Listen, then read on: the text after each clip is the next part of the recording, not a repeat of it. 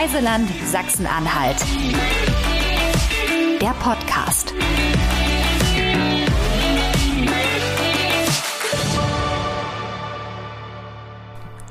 Hallo und herzlich willkommen zu einer neuen Folge zu unserem Podcast Reiseland Sachsen-Anhalt. Es wird spannend, so viel kann ich schon mal versprechen. Und äh, wie Sie vielleicht hören, meine Stimme ist neu. Ich bin Grit Bühmann und ich übernehme für die neue Staffel, Staffel 6, die Moderation dieses Podcasts. Ich habe heute einen ganz besonderen Gast, Dr. Sascha Bütow. Hallo Sascha, wir duzen uns. Schön, Hallo. dass du da bist. Und ähm, wie das hier so ist in diesem Podcast, würde ich dich bitten, dass du dich vorstellst. Ja, sehr gerne. Also ich arbeite hier im wunderschönen Magdeburg in der Landeshauptstadt am Zentrum für Mittelalterausstellungen und bin dort seit 2018 äh, tätig als wissenschaftlicher Mitarbeiter. Und ja, in dieser Funktion ähm, bin ich also dafür zuständig, solche schönen Projekte wie des Kaisers letzte Reise aufzurichten, aber auch ähm, ja in der Besucherbetreuung, Führung, Vorträge zu halten, aber auch äh, Ausstellungsberatung durchzuführen. Und letztlich haben wir auch für dieses schöne Projekt eine Ausstellung ähm, ja gestaltet und bearbeitet für Merseburg. Und ja, das ist ein umfängliches Portfolio, das sich insgesamt im Bereich der Geschichtsvermittlung äh, so abspielt. Dieses schöne Projekt hast du benannt. Bevor wir darauf äh, einsteigen, du bist Historiker, Historiker mit der Spezifizierung Mittelalter. Woher kommt denn deine Faszination? Warum Mittelalter? Ja, ähm, ich denke, so als kleiner Junge, da rührt das nicht so her. Ich hatte zwar auch Ritterfiguren, aber das hat eher, glaube ich, mit dem Studium zu tun. Nach der Schule hatte ich eben sehr viel Zeitgeschichte, ja, DDR-Geschichte, Weimarer Republik, Nationalsozialismus und mit dem Studium habe ich mir dann so überlegt, doch mal in andere Epochen vorzutauchen. Und dann hatte ich in Potsdam das große Glück, einen sehr guten Hochschullehrer zu haben, der uns einnehmen konnte für das Mittelalter mit so einem einfachen Schlagwort wie das Mittelalter endet gestern. Und damit hat er mich schon gehabt, weil wir daran immer auch gesehen haben, wie stark das trotz aller Fremdheit mit uns zusammenhängt. Und wenn man das Ganze noch mit Landesgeschichte verbindet, dann ist man eigentlich bei dem, was mich so fasziniert, wenn man auch in die einzelnen Regionen, in die Ortsgeschichten eintauchen kann. Regionen, du sprichst es an. Ähm, wir sind ja hier in Sachsen-Anhalt. Äh, Sachsen-Anhalt wird als das Kernland deutscher Geschichte bezeichnet.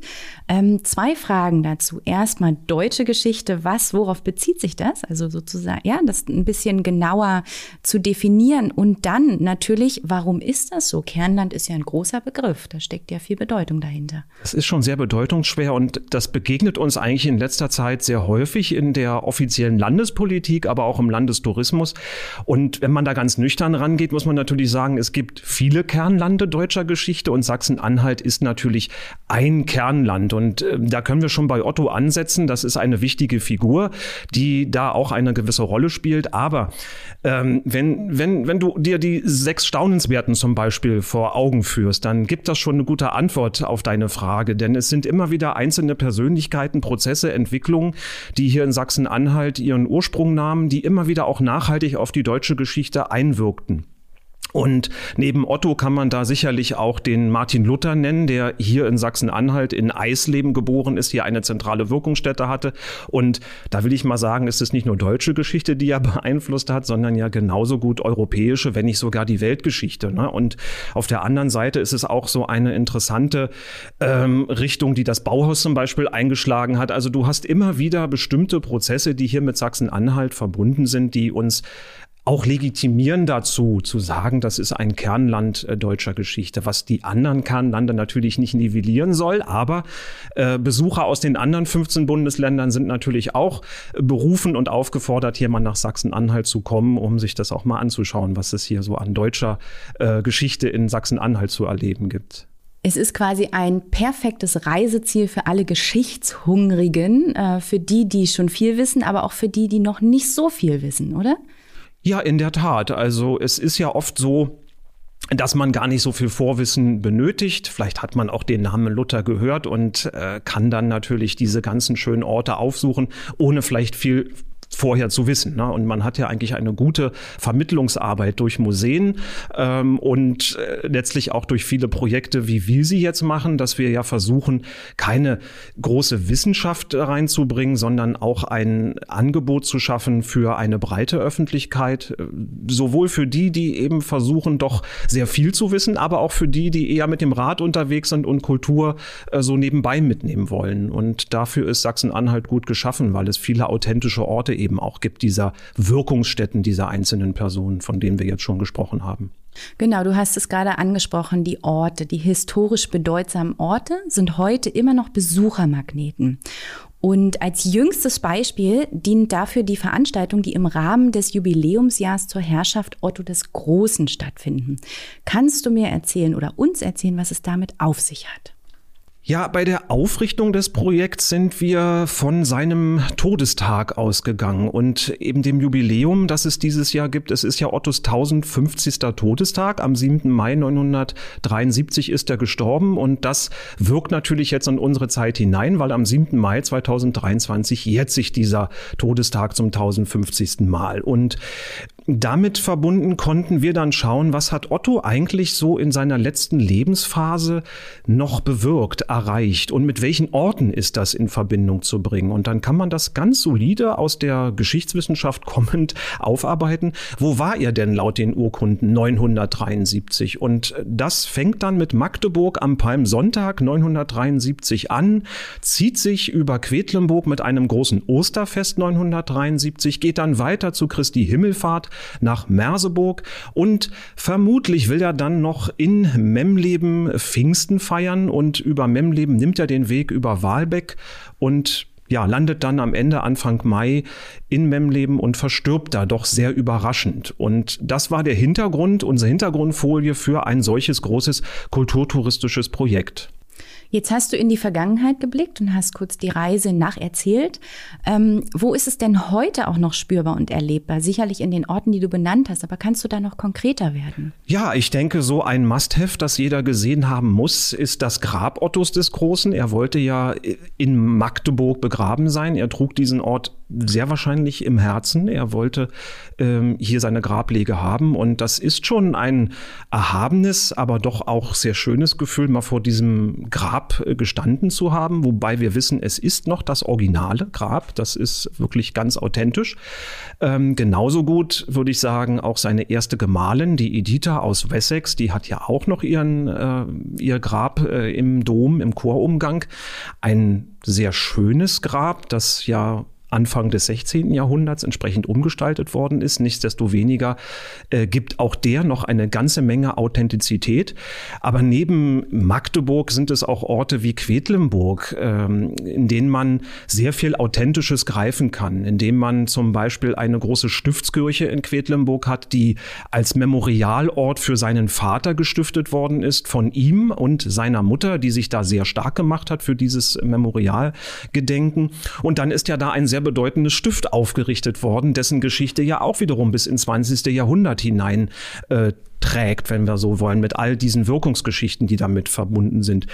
Ähm, aber auch der Sterbeort Memleben hat eine wirklich sehr, sehr eindrucksvolle Krypta, die gerade so am Ende der Romanik steht und schon sehr viel Gotisches verrät, aber noch nicht so ganz in die Höhe schießt wie unser Magdeburger Dom. Also da ist noch so eine Übergangszeit zu greifen.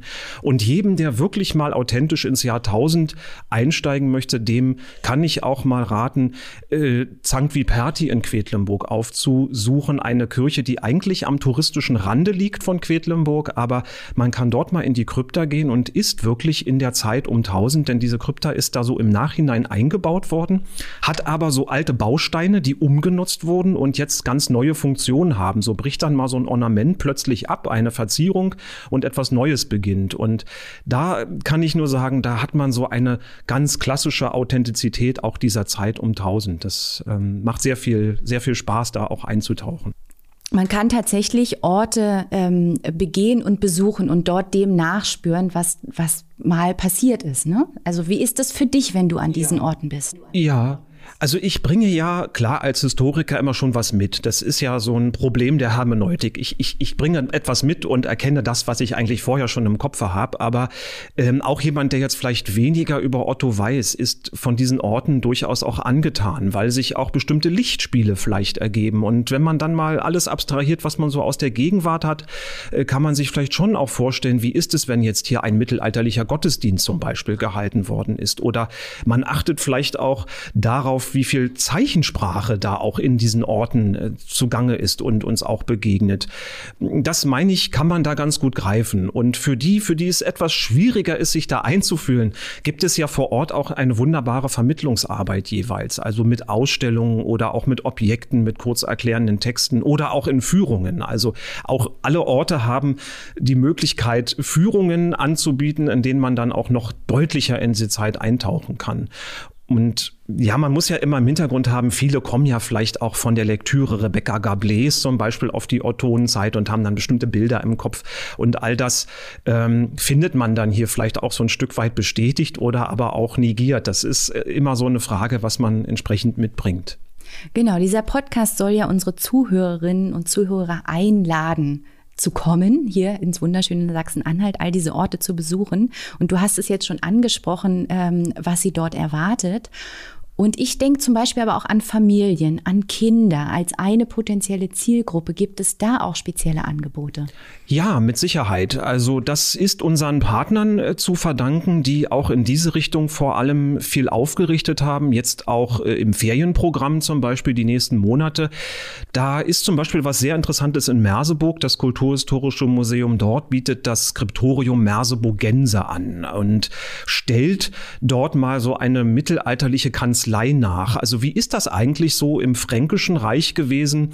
Wie man, wie hat man da geschrieben? Urkunden ausgestellt. Und das kann man als Familie zum Beispiel mal nacherleben. Es gibt auch einen speziellen Kurs für Erwachsene, aber eben auch für Familien. Und dann kommt man mit dieser karolingischen Minuskel mal in Berührung, kann das auch authentisch schreiben. Und äh, ja, das ist so ein kleiner Einstieg in, in diese Schrift Schriftlichkeit dieser frühmittelalterlichen Zeit. Oder was ganz Interessantes äh, findet auch in Memleben statt. Da hat man sich ja voll und ganz auf die Archäologie konzentriert und sucht ja da des Kaisers Herz. Als großes Schlagwort ist das ja dort gegeben.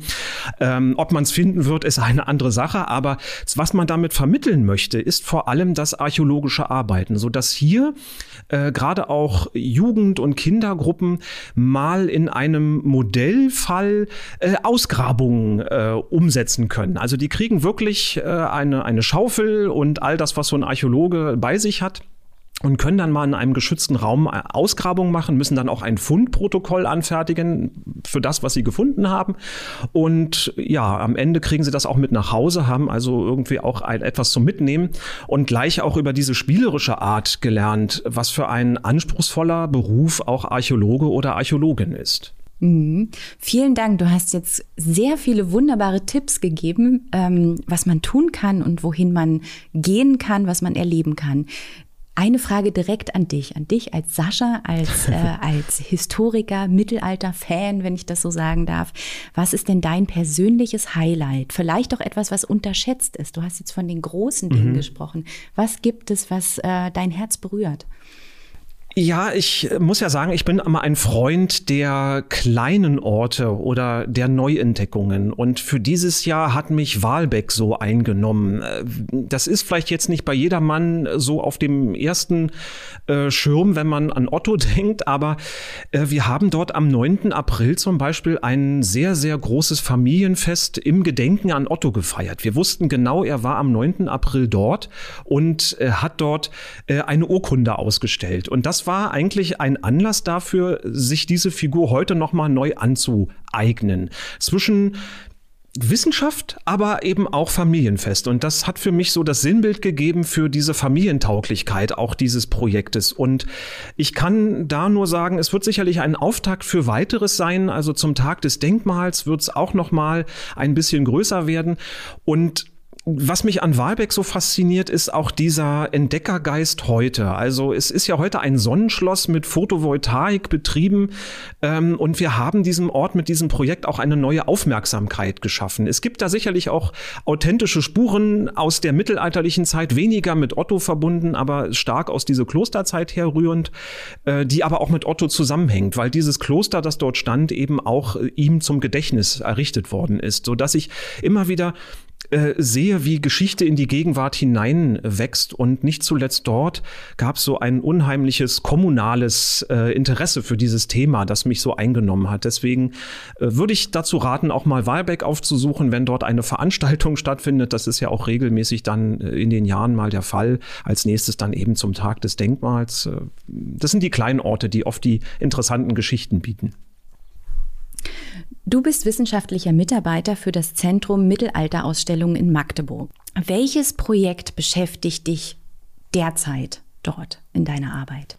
Also neben Otto gibt es viel, viele weitere Projekte. Ähm, konkret vor allem äh, das Magdeburger Recht ist auch so ein Thema, das äh, auch auf das Kernland Sachsen-Anhalt vielleicht ein wenig verweist, ähm, ist geht hierbei um das mittelalterliche Stadtrecht von, von Magdeburg, das aber deshalb so bedeutsam ist, weil es eben nicht hier auf diese Region beschränkt blieb, sondern weil es doch, soweit wir wissen, über 1000 Städte äh, in Osteuropa, Ostmitteleuropa ähm, erfasst hat und weit über die Elbe kamen bis in das Gebiet der heutigen Ukraine, sogar bis nach Russland.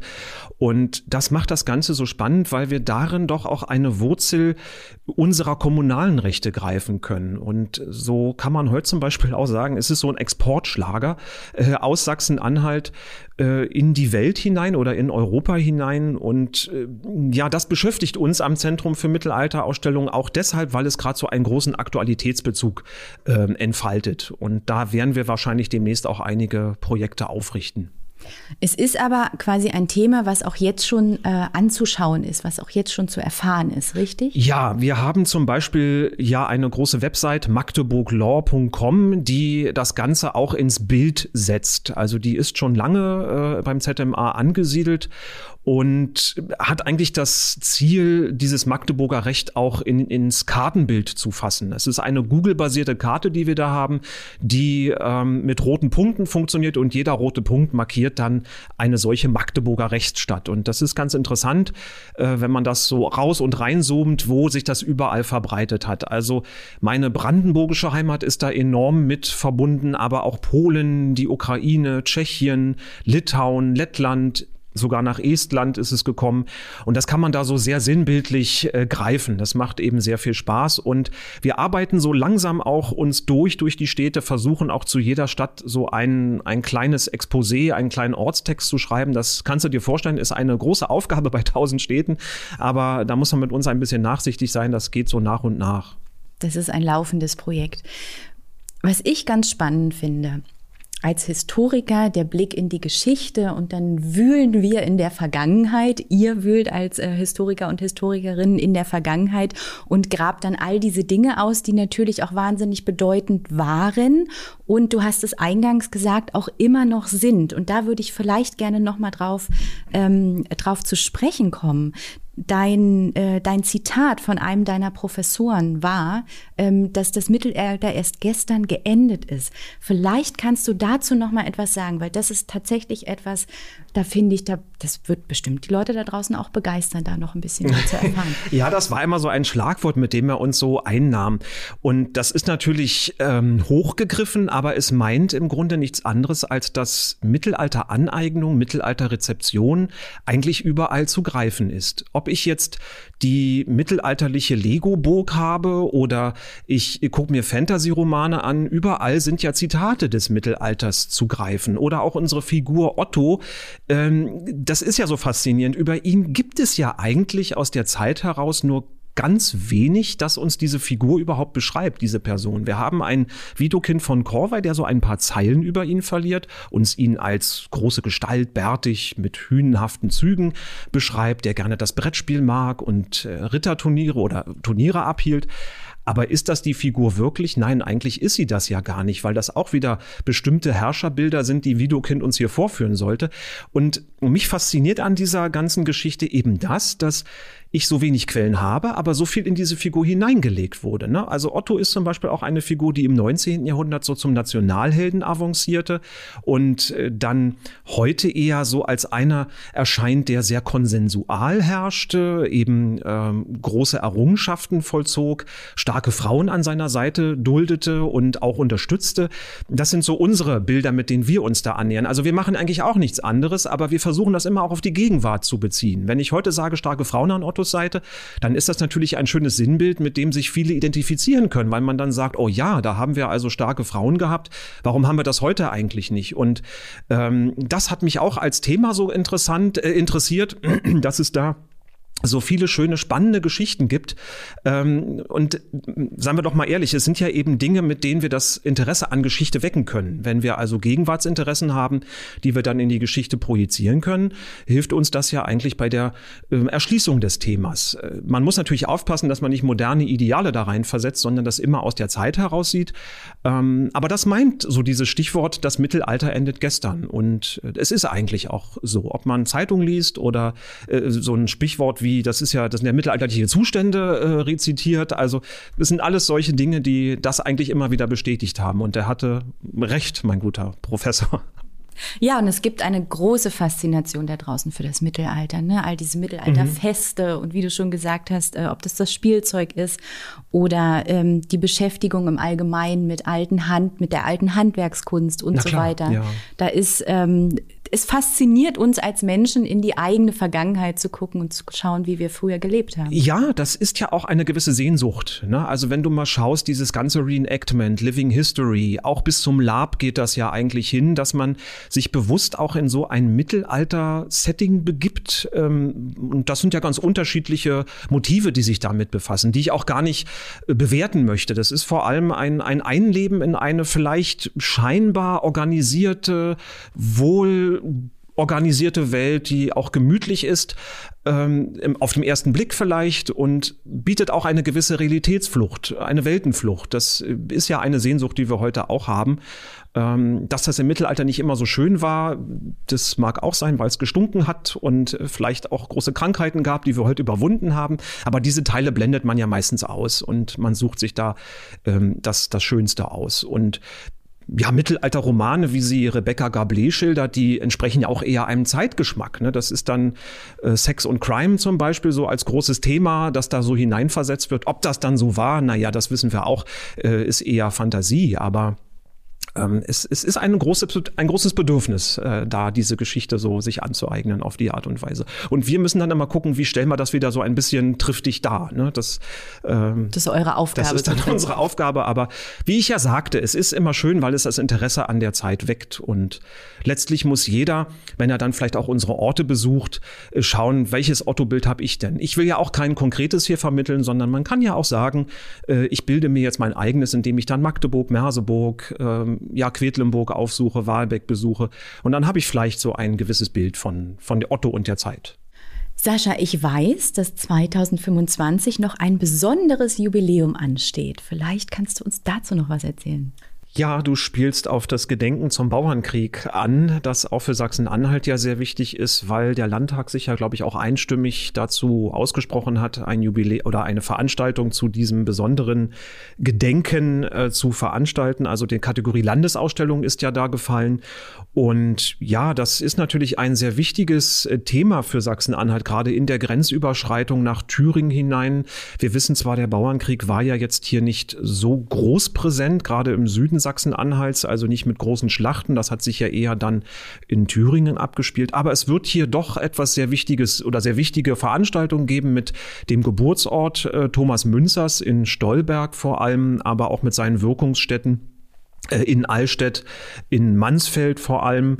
Und äh, ja, das ZMA oder Zentrum für Mittelalterausstellung, für das ich arbeite, wir werden uns mit Mansfeld vor allem befassen, haben da jetzt auch frisch eine Kooperationsvereinbarung unterzeichnet, sodass wir dort uns mit dem Schloss Mansfeld äh, befassen werden und äh, der Geschichte der Mansfelder Grafen und auch eine Wirkung dieser ganzen Bauernkriegsgeschichte ins Land hinein. Das ist eigentlich eine ganz interessante Verkettung auch hin zum Bergbau, die sich da ergibt also ein Gepräge auch für diese ganze Landschaft Mansfeld-Südharz. Und es ist für uns, glaube ich, auch ein schönes Jubiläum, um gerade diese Ecke Sachsen-Anhalts auch nochmal sehr schön ins kulturelle Bewusstsein zu heben. Das, glaube ich, ist eine gute Chance, die sich hier bietet. Ja, und sage mal, 2025 äh, ist ja noch ein bisschen hin. Ähm, wo bekommen wir denn die Informationen darüber, was noch so alles stattfinden wird? Wo können wir uns denn hinwenden? Ja, gar nicht so sehr über uns. Also es gibt ja ein Projektbüro in Sangerhausen und die haben ja inzwischen eine Website, Gerechtigkeit 1525, wobei man da aufpassen muss, Gerechtigkeit mit Y. Also wir können das ja auch auf den Show Notes dann mal verlinken. Da kommt man dann rauf und äh, kann sich da über alle Aktivitäten, die jetzt noch sehr verhalten sind, aber die dann kommen, informieren. Super, vielen Dank. Lieber Sascha, wir sind am Ende dieser wunderbaren Folge, dieses tollen Gesprächs. Vielen Dank schon mal dafür. Es gibt aber noch eine kleine Tradition in diesem Podcast, nämlich die berühmte Abschlussfrage oder es sind eigentlich drei Abschlussfragen. Und zwar, wo ist denn dein Lieblingsort in Magdeburg? Wo ist er in Sachsen-Anhalt? Und wenn du dann die ganze Welt zur Verfügung hättest, wo ist er dort? Ja, ich habe schon damit gerechnet, dass diese Frage kommt. Und sie ist ja immer nicht ganz einfach, denn gerade wenn man so Projektarbeit macht wie ich, will man ja keinen sozusagen hervorheben. Also mein Lieblingsort in Magdeburg, äh, da kann ich sagen, das ist mein Schreibtisch im Büro. Warum eigentlich? Weil ich mir da sehr schöne Ideen machen kann über neue Projekte und ich eigentlich da den Kontakt zu allen Partnern habe und immer wieder auf neue Ideen komme, neue Orte mir irgendwie zu überlegen, wie die sozusagen in dieses Projekt hineinfassen. Das wäre so am gerechtesten in Magdeburg. In Sachsen-Anhalt, ja, da gibt es auch so mehrere Orte. Ich sagte ja schon mal, es sind vor allem die kleinen Orte, die mich faszinieren. Und jetzt nenne ich mal so ein bisschen aus der Vergangenheit heraus, was mich da so vor allem interessierte. Also als wir das große Projekt zum Magdeburger Recht 2019-20 gemacht haben, hat mich der kleine Ort Aachen an der Elbe so eingenommen, weil es so eine wunderbare mittelalterliche Planstadt ist, die man da so greifen kann mit einer wunderbaren Kirchenstruktur, Rathaus, Museum oder Heimatstube. Und ja, du hast auch schon schon gemerkt, Wahlbeck hat es mir auch angetan. Und wenn ich noch einen Tipp geben darf, Klosterrode im Südharz im Mansfeldschen Land ist auch sehr, sehr schön. Äh, auch ein Ort, den man sich äh, vielleicht auf den zweiten, dritten Blick aneignen muss. Aber auch da fahre ich sehr, sehr gerne hin. Und ja, weltweit, ich habe die ganze Welt noch nicht bereist, aber ich bin ein großer Freund Skandinaviens und da habe ich mich in einen Ort so besonders verguckt. Der liegt auf Island, ist jetzt nicht Reykjavik, sondern Akureyri im Norden. Warum eigentlich? Ja, da habe ich meinen ersten und bis jetzt einzigen Buckelwal gesehen. Es war eine Buckelwaldame in einem Fjord und wenn du das einmal erlebst, wie die so auftaucht und ausatmet und das eingebunden in diese schöne äh, Landschaft dort und diese kleine Stadt, die so das isländische Gepräge vielleicht deutlich macht, also noch nicht so ganz Stadt, sondern so ein bisschen so ein Zwischenfall. Ähm, ja, das ist äh, so mein Lieblingsort, wenn ich das jetzt beantworten soll. Vielleicht in 20 Jahren sieht es wieder anders aus, aber so zum jetzigen Zeitpunkt kann ich das so sagen. Vielen Dank. Du hast mich auf jeden Fall gerade mitgenommen mit nach Island und äh, ich hatte das Bild äh, von der Buckelwaldame auf jeden Fall vor meinem geistigen Auge. Danke für deine Zeit ähm, und danke für all den Input, den du uns gegeben hast, all die Ratschläge, all die Tipps.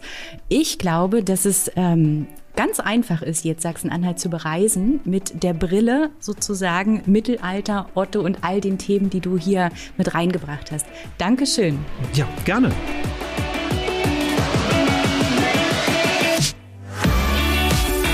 Reiseland Sachsen-Anhalt. Der Podcast.